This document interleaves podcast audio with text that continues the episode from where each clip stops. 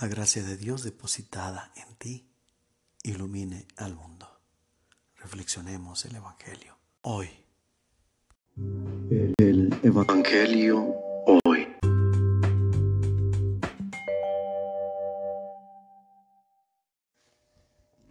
Del Santo Evangelio según San Mateo. En aquel tiempo Jesús dijo a sus discípulos, han oído ustedes que se dijo, ama a tu prójimo y odia a tu enemigo. Yo en cambio les digo, amen a sus enemigos, hagan el bien a los que los odian y rueguen por los que los persiguen y calumnian, para que sean hijos de su Padre Celestial, que hace salir su sol sobre los buenos y los malos, y manda su lluvia sobre los justos y los justos. Porque si ustedes aman a los que los aman, ¿qué recompensa merecen? ¿No hacen eso mismo los publicanos? Y si saludan tan solo a sus hermanos, ¿qué hacen de extraordinario? ¿No hacen eso mismo los paganos? Sean pues perfectos, como su Padre Celestial es perfecto. Palabra del Señor.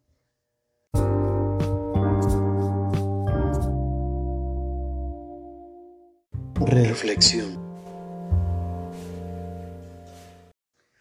Podríamos decir que los retos son para superarlos. En este sentido, pudiéramos entender o interpretar el hecho de que Dios nos haya creado incompletos, imperfectos, como una manera de ponernos el reto de hacernos mejores cada día. Sin embargo, en este sentido estaríamos únicamente en un plano material, en un plano terrenal, en un plano egocéntrico. Pues Dios es mucho más que eso. Dios nos hizo imperfectos para que no fuera una obra completamente de Él, sino que nos quiera ser parte de esa obra magnánima que es nuestra persona, que es la creación del hombre. Recordemos que dentro de todo lo creado, Dios eligió al hombre, a la persona humana, para ser su colaborador, no solamente en salvaguardar la creación, sino en participar de la continuación de dicha creación. Pudiéramos empezar por nosotros mismos. Es decir, buscar la manera de que junto con Dios pudiéramos ir fraguando una persona mejor de lo que éramos cuando fuimos creados por Dios. Viéndolo en este sentido y en este preciso momento que se está citando, que se está haciendo referencia, podemos encontrar que es imposible hacer las cosas mejor que como Dios las hizo. Porque Dios nos creó buenos, Dios nos creó completos. Sin embargo, el ser completos, es decir, en plenitud, viviendo en el paraíso, no nos fue suficiente y por querer ganar más, perdimos. Y fuimos marcados por el pecado, por ese aguijón de muerte, diría San Pablo, que va a estar latente durante toda nuestra humanidad, durante toda nuestra existencia, durante toda la existencia de la humanidad. Y en este sentido es en el cual vamos a participar en nosotros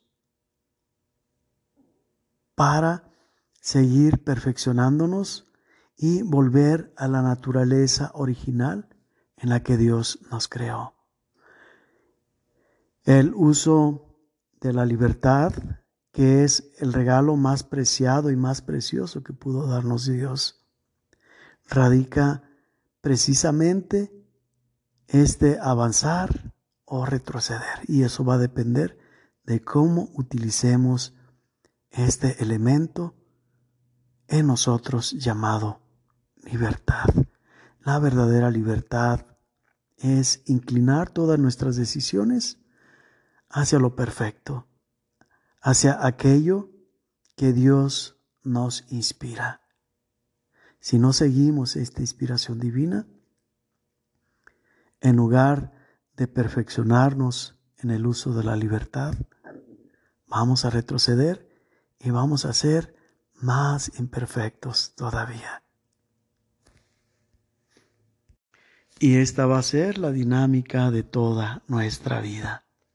Buscar el pleno uso de la libertad en un sentido correcto para cumplir esto que nos pide Jesús, ser perfectos como nuestro Padre Celestial es perfecto.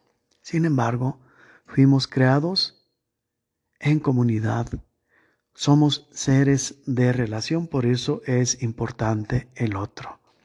Y así como hemos de trabajar junto con Dios en ir perfeccionando nuestra persona, el perfeccionamiento de esta va a depender de la manera en que ésta la pongamos al servicio de los demás.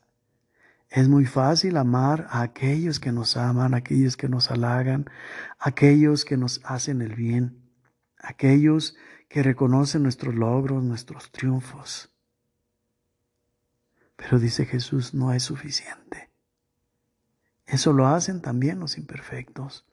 Si queremos verdaderamente ir perfeccionando lo que Dios creó, incluso la comunidad, es necesario amar no solamente a estas personas, sino que a aquellos que nos dañan, a aquellos que nos lastiman, a aquellos que nos hacen mal, a quienes nos odian. Es a quienes más hemos de poner el empeño por amar. Pues amando podemos ayudar a los demás a salir de sus errores, a perfeccionarse también a ellos mismos.